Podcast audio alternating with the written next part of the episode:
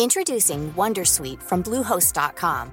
Website creation is hard, but now with Bluehost, you can answer a few simple questions about your business and get a unique WordPress website or store right away. From there, you can customize your design, colors, and content. And Bluehost automatically helps you get found in search engines like Google and Bing. From step-by-step guidance to suggested plugins, Bluehost makes WordPress wonderful for everyone. Go to bluehost.com/wondersuite. ¿Quién baja primero? ¿Quién baja primero? Jesús Sergio, ¿quién quiere bajar? No, no, tú, tú primero, tú eres el que hace yo? los honores. Sí, baja, Me, baja. me da un poco, me da un poco de miedo. ¿no? Ya después de tanto tiempo. bien las gafas que A ver, guapo, macho. Venga, sí, a ver si me voy a caer por la La bota. escalera. Ya, también es verdad. A ver. Un pequeño paso para Mindfacts. Un gran paso para la humanidad. Pero por... Sí, cuidado, cerveza en la no, luna. no, no, celebrarlo, no veo nada, tío. Para celebrarlo, ¿no? Que está flotando por todos lados ahora, pero, Pero mira qué bonito, mira. Cerveza Pero que llega el panel, el panel, el panel, la bombilla. No, no, no, no, no, no, corred, corred.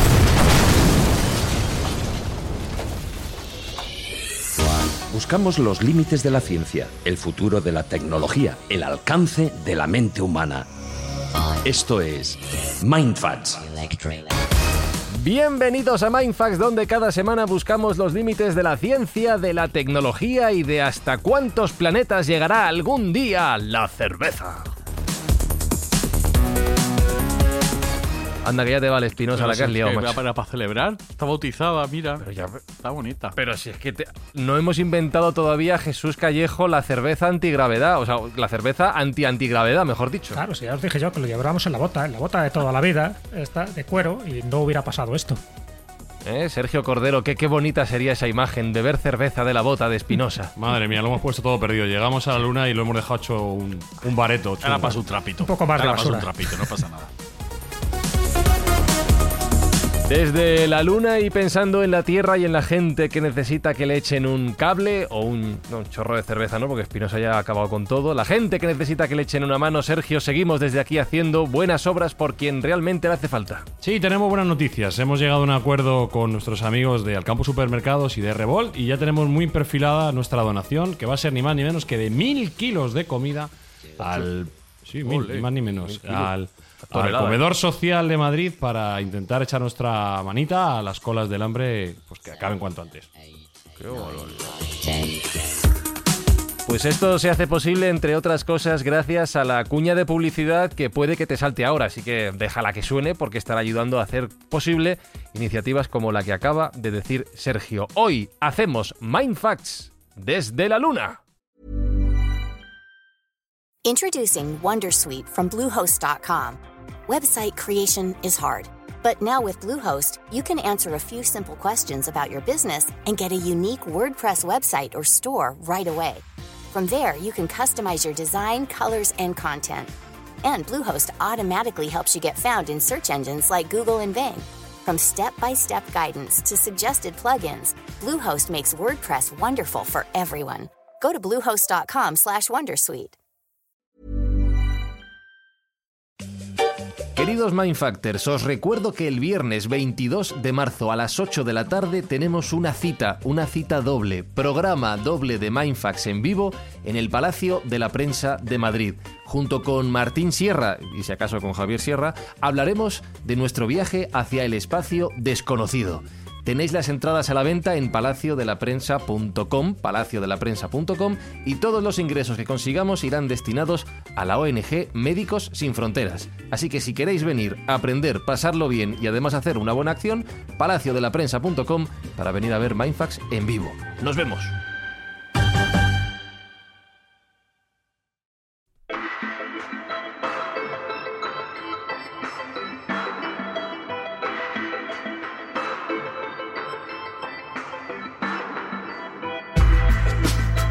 Desde la Luna, que es el primer lugar en el espacio que podemos visitar si salimos de la Tierra, el gran anhelo del ser humano durante tanto, tanto, tanto, tanto tiempo, pero a la vez seguramente esa gran desconocida, nuestra pequeña hermana, nuestra primera vecina, que Jesús, incluso a día de hoy, no conocemos su origen, que ya, ya nos vale, ya con la cantidad de ciencia, tecnología ahí que tenemos ahí, saber de dónde viene la Luna. Bueno, ya nos vale y tantos y tantos misterios que nos quedan todavía por desvelar.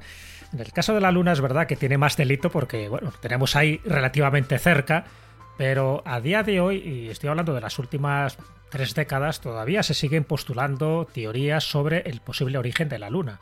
Siempre se ha hablado si realmente surge o se origina pues, a la vez que la Tierra hace 4.500 millones de años o si surge un poco después. Yo os cuento un poco la última, la que está aceptada al día de hoy. Esto no, no quita para que dentro de poco, cuando hagamos otro Mindfast, tengamos que revisar esta teoría. Pero a día de hoy hablan de la colisión de dos protoplanetas en esa época alrededor, ¿no? de 4.500 millones de años. Había como dos, vamos a llamarle, dos embriones de planetas, como dos grandes masas, ¿no? Como dos pedrolos. Dos pedrolos, dos pedrolos, pero muy gaseosos, muy, muy casdescentes, no, no, como actualmente. ¿Y qué ocurre? Bueno, pues una sería, vamos a llamarla, la prototierra, y la otra sería una roca del tamaño similar a Marte y que la llaman Tella. Tella lo ponen, ya sabes que se utilizan nombres de la mitología griega en honor a la madre de Selene, que es la Luna, que sería Tella. Bueno, pues llega un momento en que los dos chocan. ¡Plum! Y de ese choque, pues eh, sale, hay un polvo espacial que con el tiempo se va sentando, se va solidificando y generaría lo que actualmente es la Luna y lo que actualmente es la Tierra, ¿de acuerdo? Ese gran choque, aunque ahora últimamente también dice que en lugar de un gran choque fueron grandes impactos concatenados. Da igual. El hecho es que se produce ese choque y a raíz de eso se van enfriando. Entonces, bueno, se genera la Luna y se genera la Tierra. ¿Qué quiere decir? que eh, en principio entre el 70 y el 90% de la composición de la Luna debería ser diferente al de la Tierra, porque estamos hablando de dos planetas distintos en su origen. ¿De acuerdo? Entonces, la, la, sorpresa que se llevan los científicos y los astrobiólogos es que cuando han revisado la composición, es asombrosamente similar de los dos, de estos dos planetas. Bueno, el planeta y el satélite, estamos hablando. Que alguien te podría decir que si han chocado estas dos masas de, bueno, esos dos protoplanetas eh, en algún momento se podrían haber mezclado también. Las claro, exactamente. Aunque no, no de la misma manera, claro. Exactamente. O sea, lo normal es que entre el 70 y el 90% de la composición de la Luna debería ser diferente al de la Tierra. Es decir, eh, debería llevar la composición de ese protoplaneta que habíamos hablado, de Tella, ¿de acuerdo? Pero eh, es similar en nuestro tanto uno como otro en los isótopos de oxígeno, lo que no concuerda con la teoría del impacto gigante. Entonces hay dos posibles explicaciones. Una, una la acabas de comentar tú, ¿no? Que la prototierra y Tella fuesen una composición casi idéntica y que los isótopos de oxígeno de ambos cuerpos se mezclaran. O que durante el choque pues efectivamente hubiera una especie de, de, mistura, de alquimia, y entonces se produjera una mayor concentración de esos isótopos de oxígeno hasta el punto de que ahora son muy similares. Bueno, otras teorías mucho más extravagantes desde mi punto de vista, pues hablan de que realmente la Luna se, se extrajo, es decir, que fue como una especie de parto que tuvo la Tierra con otro, con otra especie de, de asteroide. Bueno, ya os digo la última. La última sería esta. Los dos protoplanetas chocaron y entre sí, pues o bien eran una, una composición muy similar o bien se mezclaron, ya digo, de una forma alquímica cuando los dos colisionaron. El hecho es que tiene una antigüedad muy parecida, la Luna un poquito, un poquito más tardía, pero los dos en principio surgen a la vez y los dos comparten sospechosamente, pues una composición química muy parecida en cuanto a los isótopos de oxígeno. Así que a día de hoy esto es lo que nos mantenemos. Me, gusta mucho pensar, Espinosa, en la idea de un bebé planeta, hmm. ahí, de un, de un hijo planeta. ¿verdad? ¿Eh? Un planetito. Un planetín. ¿Eh? La Tierra teniendo Me gusta cuando hace, cuando ha hecho Jesús y hace ¡pum! ¿Lo has oído? Me ha encantado.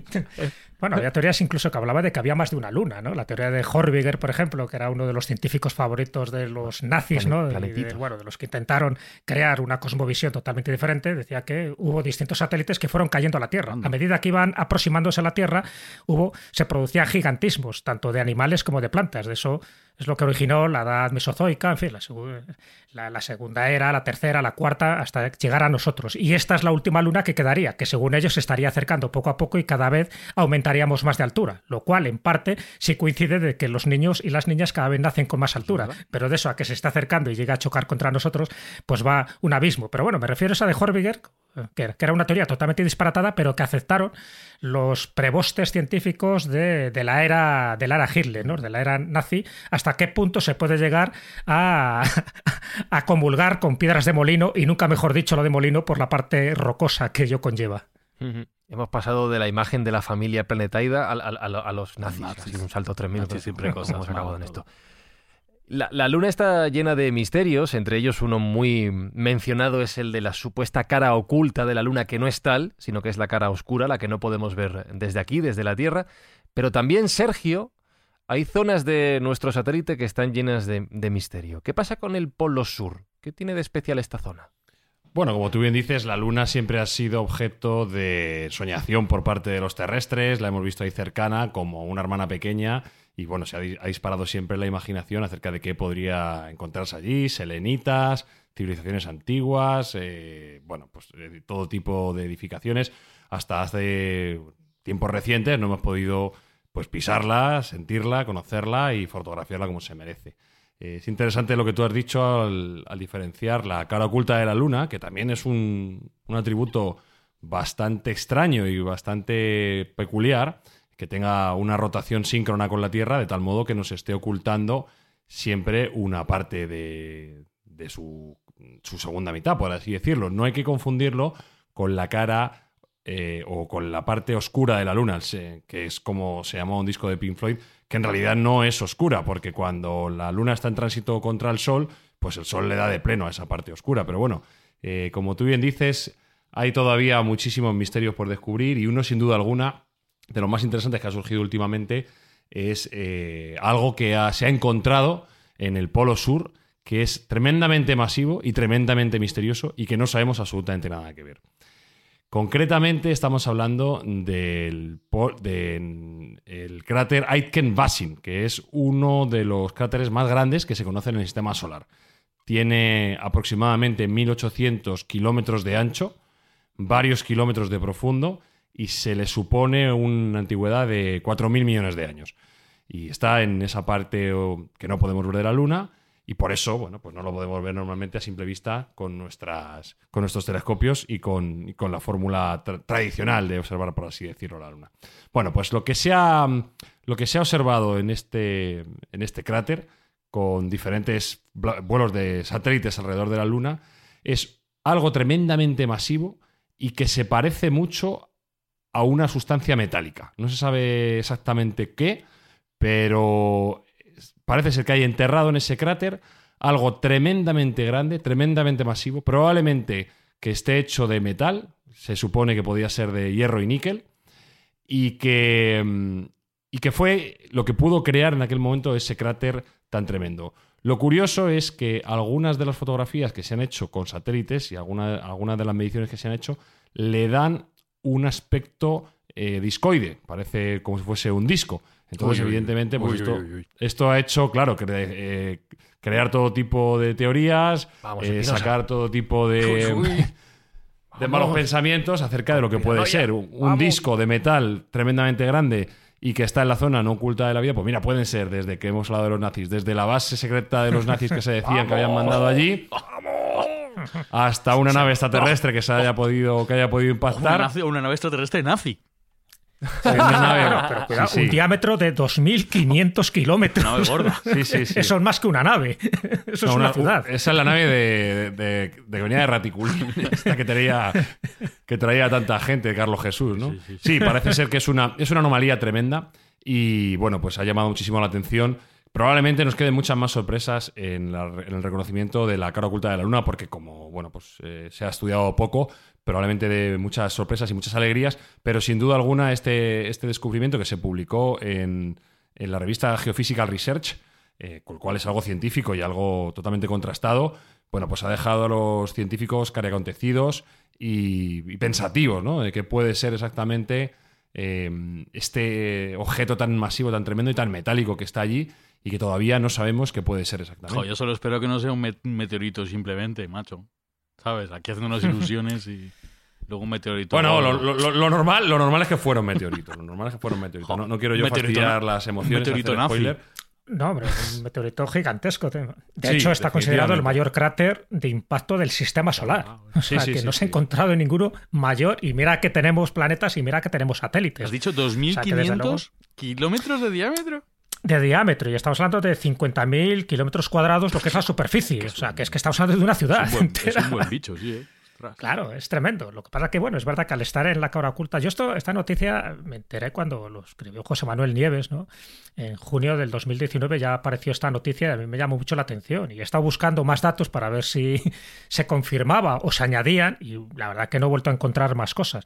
Pero bueno, como suele pasar, mientras no vaya allí, aterrice un rover y, y empiece a explorar, porque estamos hablando de que este artefacto metálico, lo que sea, esta masa, tiene 12 kilómetros de profundidad. O sea, que te quiero decir que, que hay que Bueno, yo- excavar ahí la- para intentar indagar y a ver y tocar, ¿no? Lo que es la Las superficie. informaciones que yo tengo es que llega un poco más profundo que eso. Llega, según lo que yo tengo aquí en este, en este paper, he leído, son cerca de 300 kilómetros de, de Un poco, un profundidad. poquito más. Sí, Qué sí. barbaridad. Y el, Ah. tamaño que, el tamaño que le estiman es cinco veces el tamaño de Hawái. O sea que, Fíjate, que es un bicharraco importante que no sabemos lo que puede ser, pero a lo mejor en relación con lo que ha estado contando de Jesús, podría ser un resto de ese primer impacto que creó la Luna. O sea que por ahí podríamos también obtener información valiosa de cómo se creó realmente la Luna, ¿no?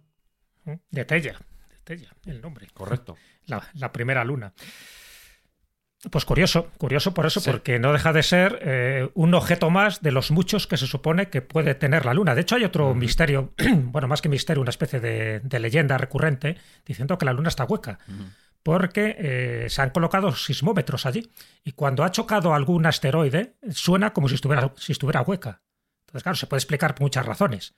Pero a lo mejor, a lo mejor, las cavidades, sabéis que por la, por el- la lava que hubo en su momento, ahora la Luna, a ver, es un, es un satélite totalmente muerto. La dínamo, eh, lo que es el núcleo, está totalmente inactivo, por eso no tiene un campo magnético, igual que le pasa también a Marte.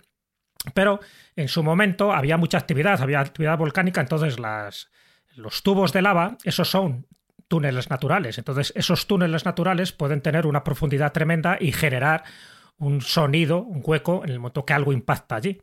Esa es la teoría convencional, la teoría geológica. Pero bueno, ya sabes que los conspiranoicos dicen que a lo mejor la Luna está colocada allí como un satélite artificial para, para motivos de observación. O sea, que no estaríamos hablando de un satélite como tal, sino de una gran estructura donde de alguna forma nos estarían observando, nos estarían vigilando y además que hace una función clave para la vida de la Tierra, porque si no estuviera la Luna ahí, si le pasara como le pasa a nuestro planeta gemelo, que es Venus, que no tiene ningún satélite, nosotros, nuestra vida no sería la misma. O sea, solo el hecho de que las mareas, por ejemplo, que ya sabéis que sirve para los ciclos marinos y para también la regeneración de- del plancton y de muchísimas especies marinas, si la, si la Luna no estuviera a esa, a esa distancia de nosotros, más o menos a unos 400.000 kilómetros, si no estuviera a esa distancia, las mareas, si estuviera más cerca, por ejemplo, las mareas serían mucho más bajas, pero las mareas altas serían mucho más altas, hasta tal punto que inundarían, por ejemplo, ciudades como Hawái, como Nueva York o como Londres. Las inundarían, sencillamente por la, la pleamar que hubiera. Entonces, te quiero decir que está justo a la distancia adecuada para que la vida se desarrolle tal como nosotros la conocemos en el planeta Tierra. Y dentro de la luna hueca, entonces estarían los nazis, ¿no, Espinosa? Ojalá. Están ahí, Claro, como, ahí es como si fuera la estrella de la muerte de, de Star Wars, ¿sabes? Es ahí un satélite artificial colocado por los nazis. O sea, No sé, o, o nazis, alienígenas nazis. No Todo sé, nazi. tío. Es que todo lo que tenga nazis siempre tiene gancho.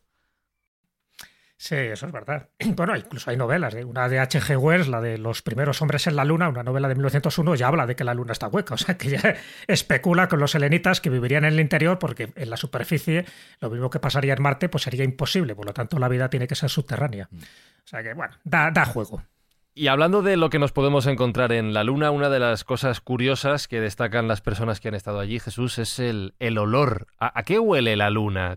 ¿Por qué les llama la atención? Huele a pólvora. ¿Cómo a pólvora? Sí. Eso llama Esos mucho cainazis, esos cainazis. Nazi, Sí, nazi, nazi, claro, eso quiere decir que han nazi, hecho algún tipo de experimento militar allí, ¿no? nazi, nazi. Base nazi. Pero ¿por qué huele a pólvora? Bueno, pues esto es llamativo. A ver, eh, la Luna no la han pisado mucha gente. Como bien sabéis, solo han sido 12 astronautas los privilegiados que han llegado allí y se ha... Pues eso, se han contaminado con el polvo lunar. Que sepamos. que- Ese polvo lunar eh, lo han descrito de distintas maneras. Uno de ellos, eh, por ejemplo, uno de los astronautas, decía que olía como a pólvora quemada. Eh, otros eh, piensa que el polvo lunar, o regolito, que realmente sería la palabra técnica para el polvo lunar, el regolito, pues que tiene un, como una textura áspera, que es un poco diabólico, pues incrustan los huecos, imposible de seguir, porque eh, siguen un poco, imposible de, quitar, porque sigue el campo eléctrico, ese polvillo, o sea, de tal forma que aunque sabes que pasan por una cámara de descompresión antes, entonces supuestamente se quitan todo el polvo. Bueno, pues aún así, en, la, en los... En los cascos lunares, en las botas, queda siempre impregnación de polvo. Esto es como la arena de la playa los pelos de un gato. Claro, exactamente, exactamente. Pero el problema está que lo describen como una rara pólvora. Entonces, cuando se lo intenta quitar de los guantes, del casco, eh, nada, dice que es imposible, que además tiene como una sustancia pegajosa, que que no saben muy bien a qué sabe, o, bueno, a qué huele ese hedor, ya digo que lo más parecido es a, pólvora, pero sin embargo han analizado, porque claro, ha dicho un lumbreras, dice, a ver si va a ser pólvora. Y estamos aquí haciendo virguerías. Dice, no, no, no. Se asemeja a la pólvora. Las muestras lunares que han recogido y que han analizado saben que no tiene ningún componente de pólvora el suelo lunar pero que tenga ese olor como algo quemado, como si hubieran hecho un experimento, como decía uno de los astronautas, como si hubieran disparado una carabina recientemente y te queda ese saborcillo. Ese saborcillo que solo se percibe cuando estás en la nave o cuando estás en la Tierra y tocas y vuelves a oler ese polvo que se ha quedado incrustado en el traje espacial, ¿de acuerdo? Entonces, bueno, pues llama la atención porque es un misterioso olor que mm, no coincide con nada de lo que nosotros conocemos y que es una prueba más, evidentemente, de que ese polvo no era terrestre, sino que procede de nuestro satélite. Así que ese es un poco el misterio de los regolitos. Es increíblemente pegajosa, según dicen, hasta el punto que se adhiere a cualquier superficie expuesta a ella. Pero eso porque dice que sigue las líneas del campo eléctrico y eso también llama mucho la atención porque es como si tuviera un mecanismo que le hace generar un comportamiento, no sé si inteligente, pero por lo menos sí bastante sospechoso hasta el punto de que no te lo puedes despegar de, tu cuerpo, o en este caso de tu casco, de tus guantes. Es tecnología punta espinosa que eso ha puesto alguien ahí, que eso no es casualidad. Es más, es más, vamos a hablar de cosas que se, que se han encontrado, que se supone que se pueden encontrar allí en la Luna, y Sergio dice que hay un hombre enterrado allí. No, te voy a preguntar quién es, pero huele a lo que huele. Se Adolfo. Huele a lo que huele. Bueno, eh, siento chafaros la, la, historia y siento chafaros el, el ansia que tenéis de encontrar necesidad pero efectivamente hay una persona enterrada en la luna. Como bien ha dicho Jesús, solo 12 personas han ido allí vivos, pero una más ha ido en su ulterior tránsito. ¿eh? la persona en concreta que tiene este honor de ser la única persona que está allí depositada en la luna responde o respondía al nombre de Eugene Showmaker. Eugene Showmaker fue. Eugenio Zapatero. Eugenio Zapatero, efectivamente, por su, nombre, versión castellana. ¿Podría ser castellano o español y se cambió el nombre para no tener problemas en Estados Unidos? Podría ser perfectamente. Como bien sabemos, nosotros somos gente de, mucho ingenio. Bueno, pues Eugene fue un astrogeólogo que colaboró muchísimo tiempo con, la NASA, el desarrollo de la llegada a la Luna, preparó a los astronautas para el tipo de regolito que iba a encontrar allí en correlación con lo que estaba contando Jesús. Eh, fue muy famoso por todos los estudios que hizo de los cráteres y, cómo eh, preparó, como digo, a los astronautas que iban en las misiones Apolo y otras misiones. Eh, también dio nombre a un, cometa que se estrelló en Júpiter en, tiempo de su estudio. Y bueno, una persona en general genial, muy, muy querida y, que fue de importante trascendencia para todas las misiones espaciales americanas. Eh, tanto es así que después de su muerte, que sucedió en julio de 1997 debido a un lamentable accidente de coche, bueno, pues sus compañeros de la NASA quisieron rendirle homenaje y qué mejor homenaje que mandar sus cenizas, que fueron cremadas, en una cápsula que fue enviada en el año 1998 en el Lunar Prospector, que es un cohete que se mandó como una, una misión de la NASA con otros motivos, entre ellos depositar las cenizas de este señor, de Eugene Swaymaker, dentro de una cápsula de policarbonato, como digo, que, ya se realizaba por una compañía llamada Celestis, que lo que hacía era enviar gente a, la órbita, a gente que quería mandar sus, sus, cenizas a la órbita. Ese negocio existe. No me preguntéis cómo funciona, pero funciona, pero existe. Y bueno, pues sus compañeros de la NASA le, pagaron este, este homenaje depositando sus cenizas en la Luna, haciendo de él la única persona que está enterrada allí. Con lo cual, bueno, es una historia poco conocida, pero que tiene su parte de justicia poética, ¿no? Me parece muy bonito esto, la verdad. Muy bonito, joder. Sí, me parece bonito eso y la idea de que tus cenizas floten en la órbita también me parece muy bonito. Bueno, esto me recuerda a la historia de Clive Tombaugh. Tombaugh es el, el astronauta, perdón, el, el- no el astronauta, ya quisiera él haber sido un astronauta, ya que estamos hablando de los 12 astronautas del éxito, sino el científico, el astrónomo que descubre Plutón en 1930. Entonces, su última voluntad era que cuando él muriera, que ya murió, sus cenizas, en uno de estos satélites que han ido hasta esta zona, también fueran, eh, de alguna forma, ¿no? hacia ese lugar esos lugares inexplorados y sobre todo el lugar que él llegó a descubrir ¿no? en su momento con su radiotelescopio. Entonces, bueno, pues ahí este- tenemos a un astrónomo haciendo de astronauta, en este caso con sus cenizas, que estaría orbitando ahora ya a estas alturas posiblemente más allá de la órbita de Plutón, pero bueno, que no deja de ser pues algo muy romántico también y, bueno, yo creo que también muy carismático, ¿no? De que alguien que lo ha descubierto, como en el caso de Schumacher, pues también aparezca esos restos suyos, a saber cómo, ¿no? Me imagino que metidos en, un- en algo de plomo para que no contamine demasiado. Pero aunque eso de la contaminación es relativo, porque ya sabes que ahora mismo la Luna, igual que pasa también con nuestro espacio orbital, se está convirtiendo en un auténtico basurero. Y ahí se están dejando muchísimas cosas. Ahí está una escultura también. Como una escultura. Una escultura de aluminio. Una de Botero ahí en la luna. Sí, no, La de motor todavía no, pero una, una de, de aluminio. De pocos centímetros, nada, tiene unos, creo que unos 8 centímetros, poco más, pero que está ahí. Pero bueno, es que ahí ha, ha ido dejando de todo, desde el primer, el Luna 2, ¿no? Aquel, aquella nave espacial lanzada por la Unión Soviética en 1959, des- desde ese momento han empezado a aparecer cosas. Y os digo, unas muy rápidas, pero muy chocantes la mayoría. En general hay como 60 artefactos de los que se tenga constancia. Adiós. A ver. Hay desde módulos, eh, bueno, partes de los módulos, tres- 13 rovers que se han dejado por ahí en estas misiones espaciales, sobre todo casi todas del Apolo, ¿no? Orbitadores, seis banderas, eh, una pluma de halcón. Como una Esto pluma de halcón. ¿Qué Una pinta una pluma de halcón, allí? Claro. Que a mí también me llamó la atención, digo, ¿qué pinta ahí una pluma de halcón? Bueno, el halcón es el animal fetiche de la Fuerza Aérea Norteamericana, de la Fuerza. Espacial, pues entonces le tienen, al- como lo tienen aquí la cabra, pues los legionarios, ¿no? Y se llevaron una pluma de halcón a la Luna. ¿Para qué? Me preguntaréis. ¿Para qué, Jesús? Para probar una vieja teoría de Newton de que si tú lanzas un martillo y una pluma, ¿sabes? De una cierta altura, si los, estos dos objetos caen a la misma velocidad. Y lo probaron, ¿Y cayó? y lo filmaron, Sí. y cayó. Y dejaron la pluma allí. Yo soy, yo soy un poco escéptico en eso. ¿eh? ¿En qué? ¿Sí? Uy, Yo sigo pensando que un kilo de plomo pesa un, más que un kilo de paja. Pero bueno. un gravitonista eres. Un... Así que allí está la, la plumita de- del halcón, igual que hay retratos familiares y dos pelotas de golf. Porque en una de esas misiones se dedicaron a jugar al golf. Bueno, a jugar para ver un poco también el efecto de la gravedad o de la no gravedad allí, ¿no? Pero claro, estas son las misiones que ha habido. Que una de las, para mí también de los grandes misterios, acordaros que la primera misión es el Apolo 11 en julio de 1969, me refiero a la primera misión de los que pisan en la Luna, y la última es el Apolo 17 en 1972. Desde entonces nadie más ha vuelto a ir allí.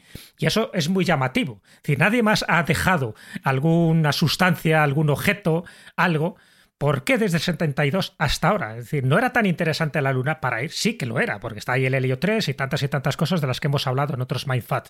¿Por qué no se ha ido? Entonces ahí Porque sí que solo han sugiere... ido los nazis. Claro, entonces, ahí sugiere muchas eh, teorías conspiranoicas. La de los nazis es una de ellas, cuidado, Claro. ¿eh? que, hay, que hay muchísima gente que la defiende con lo de la cara ahí. oculta. Incluso yo he visto una película Sí, bastante cutre, Iron- pero una Iron película Sky- donde hay una Iron nave. Skies, que no es cutre, que mola un montón, Claro. es muy divertida. Claro, hombre, cutre digo en el sentido de que está hecha Me con un presupuesto.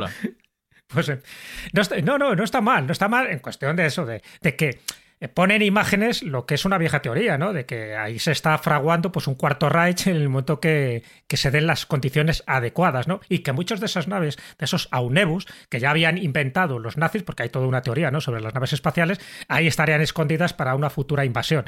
Pero bueno, quitando todo eso, es cierto que al no haber más misiones espaciales desde el año 72, que solo hubiera 12 astronautas, pues hombre, ha generado una serie de, de teorías alrededor un poco de qué es lo que se encontraron allí, por qué no ha querido volver, luego las teorías de si vieron o no vieron objetos volantes, que si vieron o no vieron construcciones artificiales, que si dinamitaron o, hicieron explosionar con bombas atómicas esas construcciones que vieron allí, Madre. que es la teoría de Juan José Benítez, acordaron, lo digo porque fue muy conocida y se expandió muchísimo en los medios sociales y, la- y en las redes durante muchísimo tiempo. Es decir, que se ha hablado de todo, pero se ha hablado de todo sencillamente porque se ha creado una especie de velo, de velo enigmático de por qué no se quiere volver. Ahora sí, ya sabéis que hay varias expediciones y varias misiones, no solo de Estados Unidos, que quieren volver otra vez a la Luna por cuestiones comerciales, pero en algunos casos dicen que también por cuestiones geoestratégicas y en otros casos dicen que por cuestiones militares. Vamos a ver al final en qué queda todo esto. Hay una serie también que está haciendo Apple, una ucronía, es como si eh, los primeros en llegar a la Luna fueron los rusos. Sí, eso comentan también. Sí, sí, sí, for, all, Mankind. Mm, debe estar chula. La tengo ahí apuntada para ver, no me da la vida para todo. No, esto es imposible. si, fueron los rusos, desde luego no lo quisieron comentar. No, no, no, es como, una, como si fuera una ucronía, una distopía, que en vez de llegar los americanos los primeros, fueron los rusos. Entonces la carrera espacial cambió, porque como llegaron los primeros, pues no fueron los americanos ahí los, ah, los, los, principales de la carrera espacial. Como ciencia ficción o que, pudo, que pudo ser, que pudo ser Espinosa porque la llegada de la Luna todo el mundo sabe que fue mentira.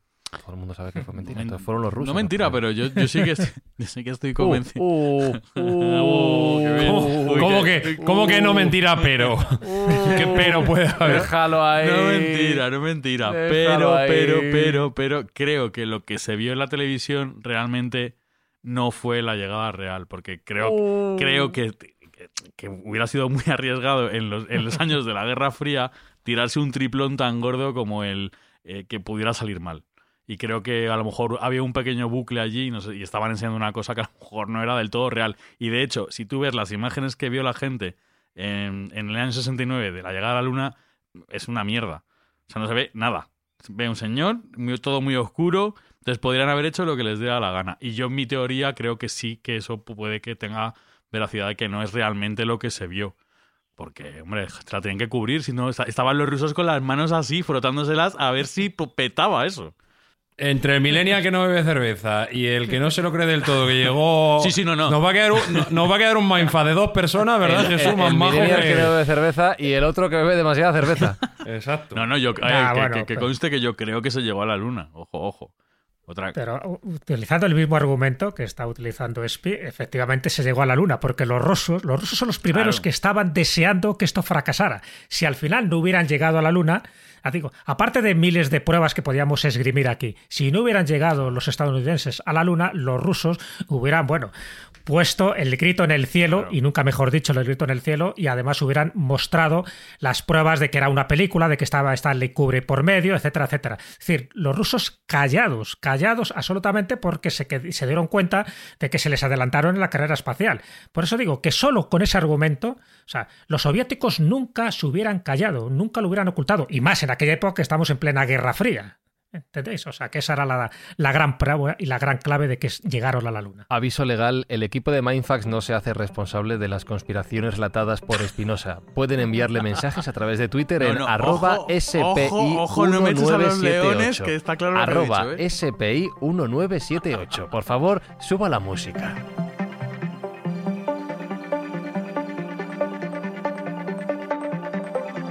Vamos a hablar de cosas serias, Sergio, hombre, por favor. Ya está bien de hablar de, nazis, metidos en la luna, de, gente que llegó o no llegó y, de, las cosas que nos hemos encontrado allí que han dinamitado con bombas atómicas.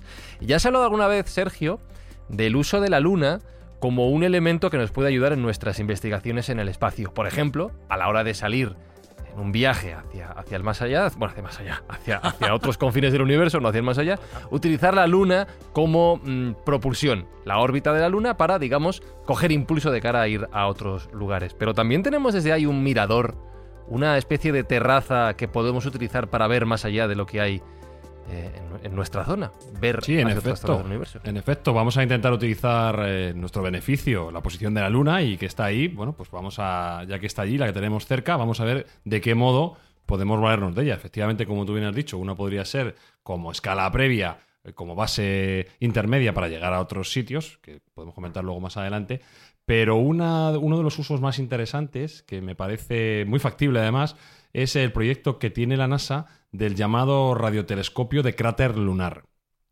El radiotelescopio de cráter lunar eh, no viene a ser más que solventar un problema que tenemos en la escucha que tenemos en la Tierra, cuando queremos aplicar eh, algunas frecuencias que desde la Tierra son imposibles por la propia eh, atmósfera que tenemos, que nos hacen imposibles de, de recibir, como, como son aquellas que tienen bajas frecuencias, las ultra bajas frecuencias que le llaman, son muy difíciles de poderse recibir debido a la atmósfera de la propia Tierra. y también debido al propio ruido que nosotros estamos emitiendo. A nosotros tener continua emisión de diferentes ondas, nuestra tele, nuestra televisión, nuestro internet, el que va por, por ondas, pues a la vez estamos creando un ruido que nos, que nos permite, no nos hace aptos para escuchar lo que nos viene del espacio. Entonces, el proyecto que tiene la NASA es el siguiente. Nos volvemos a la cara oculta de la Luna, buscamos un cráter que nos interese en tamaño, más o menos no tan grande como el que hemos comentado antes, de entre unos 3 y 5 kilómetros de diámetro. Ponemos un par de robots a tender cable entre, entre las, eh, la parte media de, ese cráter y tendemos el equipamiento necesario para hacer de ese cráter una gran antena. De tal modo que tendríamos una antena que estaría en la cara oculta de la Luna, que estaría aislada de la radiación que se emite desde la propia Tierra y que no tendría ningún tipo de interferencia, con lo cual estaríamos abiertos a una, un campo de visión, un campo, un campo del espectro que desde la Tierra no podemos tener y que sería tremendamente difícil el poder obtener. Con lo cual, bueno, pues utilizaríamos esa posición de la cara oculta de la Luna, ese cráter que es una formación natural, como si fuera el plato de, un, de una antena, y tenderíamos de un modo relativamente sencillo, con un par de robots y, bueno, pues el equipamiento necesario, un radiotelescopio que nos podría ayudar a conocer muchísimo mejor lo que es eh, primero nuestro, nuestra galaxia y posteriormente pues todo lo que podamos encontrar de más allá. A mí me parece que es un proyecto que se está dando pábulo porque puede, puede ser realizado.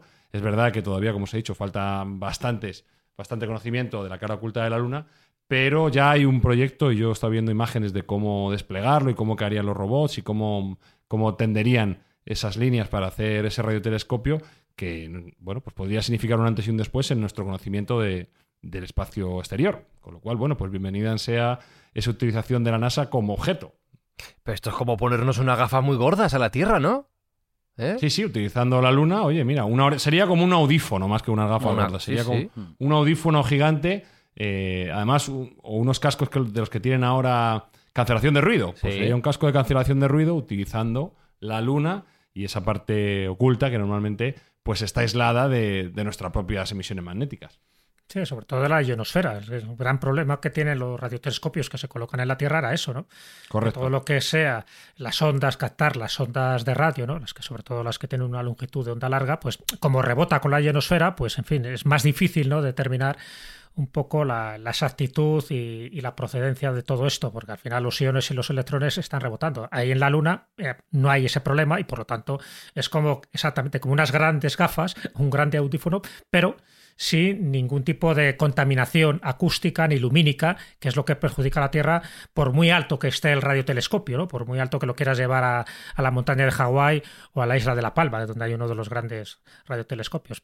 La Luna, en esa parte sobre todo, pues sería perfecto por eso, por la calidad ¿no? de, la imagen y porque no existe esa llenosfera en la que puedan rebotar las ondas de radio.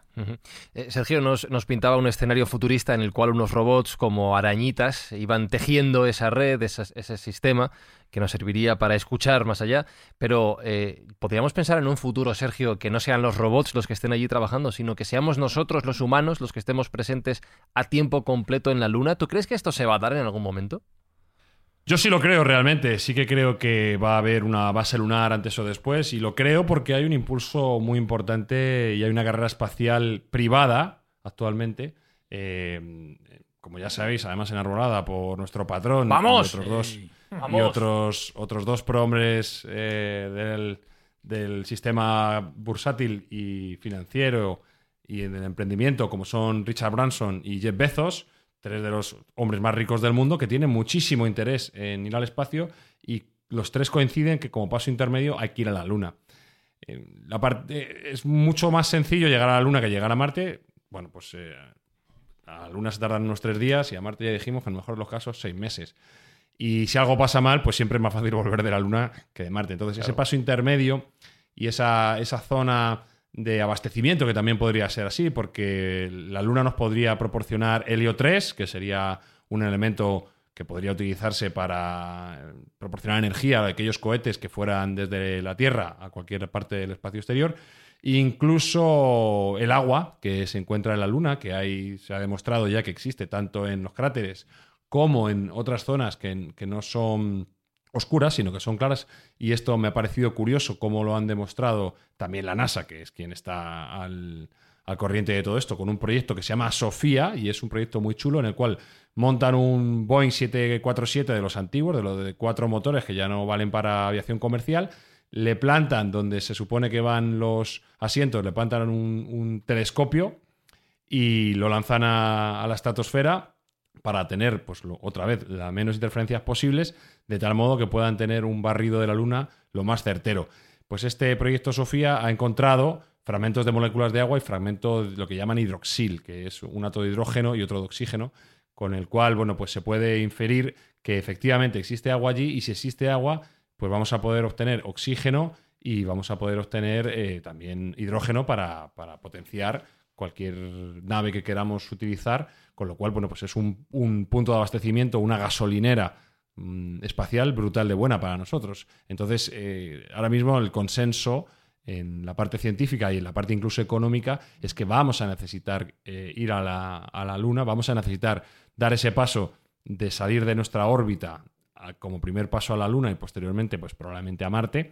Y mm, se duda poco de, este formato. La Luna también se va a poder construir porque hay elementos mm, volcánicos y, mejor dicho, eh, rocosos para poder construir con impresoras 3D, con lo cual sería factible hacer infraestructuras y no se descarta que haya bases permanentes de la Luna tan pronto como dentro de 25 años. O sea que, no estamos hablando de un futuro tan lejanísimo, sino que algo que está en el alcance de nuestras vidas, con lo cual probablemente lo veremos. Pero has abierto una puerta muy interesante con una cosa que has dicho. Si se ha comprobado que existen ciertas moléculas de oxígeno y de hidrógeno, ya no es solo la posibilidad de que en el futuro el ser humano esté allí, sino que en algún momento, quizá el presente, haya existido vida en la Luna gracias a la existencia de esas moléculas, sean pequeños bichitos o sean señores nazis, pero vida, vamos. ¿No? Bueno, es que ahora mismo se da casi por hecho de que existe vida en la Luna. ¿Pero cómo? Te cuento. Sí, sí, hay un convencimiento de que es muy probable, muy, muy, muy probable que exista vida. Es verdad que tiene un poco de trampa, porque es vida que hemos llevado nosotros. El, 11 de abril de 2019, la sonda Bereshit, que era un aterrizador robótico que mandó Israel, eh, pues tenía previsto posarse suavemente en la Luna.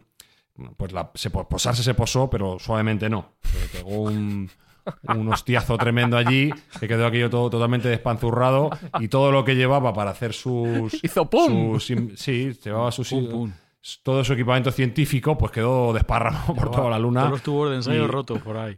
Todo, todo, todo. Pero sobre, sobre todo y lo más interesante que tenía para nosotros para poder decir que es muy posible que exista vida en la luna, pues era un cargamento de pequeñas formas de vida deshidratadas conocidas como tardígrados, que ya se han, ya se han llevado a la órbita, sí, estos llamados osos, osos, de agua, correcto, monos. osos de agua, que son muy, como muy adorables. No sé por qué les tenemos cariño, porque en realidad son unos bichos eh, microscópicos que, son bastante feos, pero bueno. Pero tan eh, monos, son muy monos. No sé, no, me parecen tan, tan monos. El caso es que los llevaron allí, iban a hacer experimentos con ellos, y como estas criaturas son absolutamente indestructibles, y tienen la capacidad de resistir absolutamente todo, ya sean temperaturas extremas, presiones, eh, de todo tipo de torturas, son capaces de resistirla y solo necesitan un poquito de agua para poder rehidratarse y medrar y vivir allí. Y como hemos dicho, que es muy probable que en la Luna haya más agua de lo que nosotros pensamos, pues si mezclamos los animalitos que hemos llevado nosotros con el agua que necesitan, pues se da casi por cierto que algún tardígrado por ahí está pululando por la Luna y si ha tenido una tardígrada cerca, pues es posible que se hayan eh, reproducido y que cuando lleguemos ahí nosotros igual no somos los primeros en tener una civilización. Puede ser que ya nos hayan tomado, tomado la mano y hayan implementado su propio reino, efectivamente. Hola con la patita, el Hola, hola. sí parece ser. nazis. Como, quiera que. los hemos matado los nazis. Están por allí, los hemos tenido que erradicar.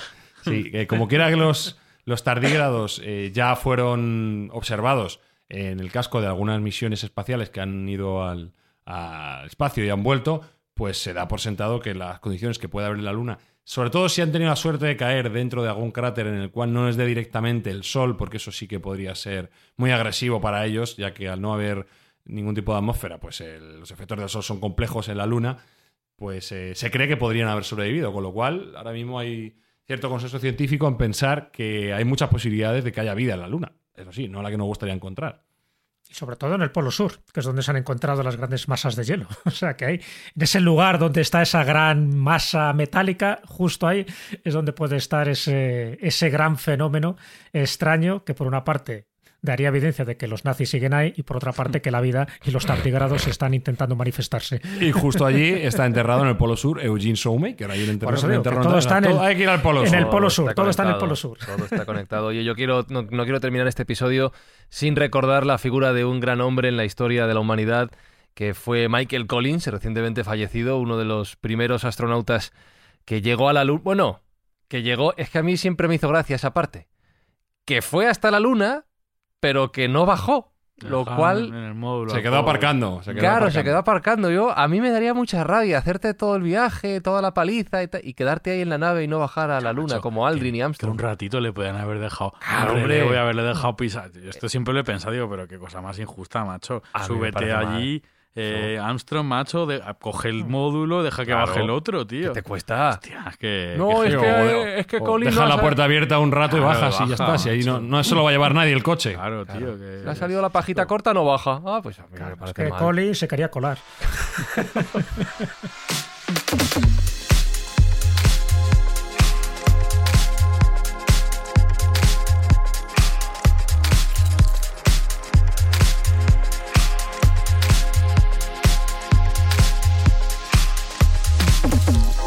Pues hasta aquí este episodio dedicado a la luna, a los nazis y a los tardígrados en Mindfax, una combinación que yo nunca esperaba que se diera, pero ha ocurrido como tantas y tantas cosas. Y sin planearlo, que, es lo fuerte. Sin planearlo. Pasan en este podcast en el que, como veis, no hay mucho guion.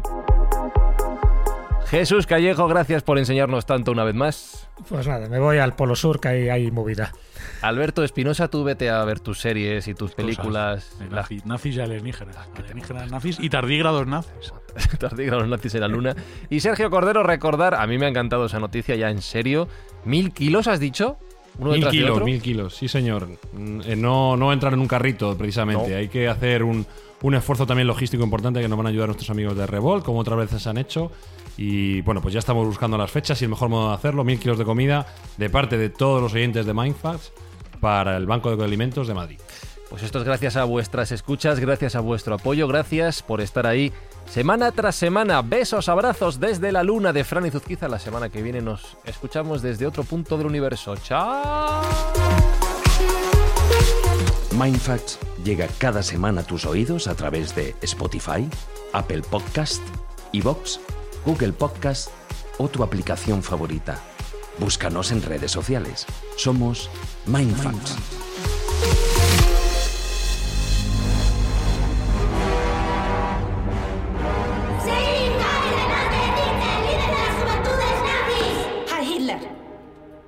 Niños y niñas, tomen asiento. Hoy empezaremos a practicar todas las respuestas para nuestro retorno. Es el lenguaje que debemos aprender para cuando volvamos con aquellos que necesitan nuestra ayuda. Atentos todos. ¿De dónde venimos? Siegfried. De la Tierra. ¿Y cuándo nos fuimos? Brunhilde. En 1945. ¿Y a dónde fuimos?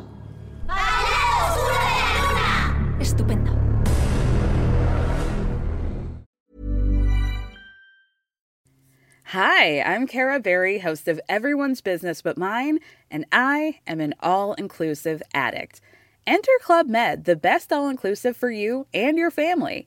With resorts worldwide, from their family flagship resort, Club Med Punta Cana, to their only mountain resort in Canada, Club Med Quebec, they have everything you need to relax with their 20 plus sports activities, wellness programs. You can dine on delicious cuisine and make memories with your family. So book your next getaway with Club Med. Visit clubmed.us or call 1 800 Club Med or your travel advisor.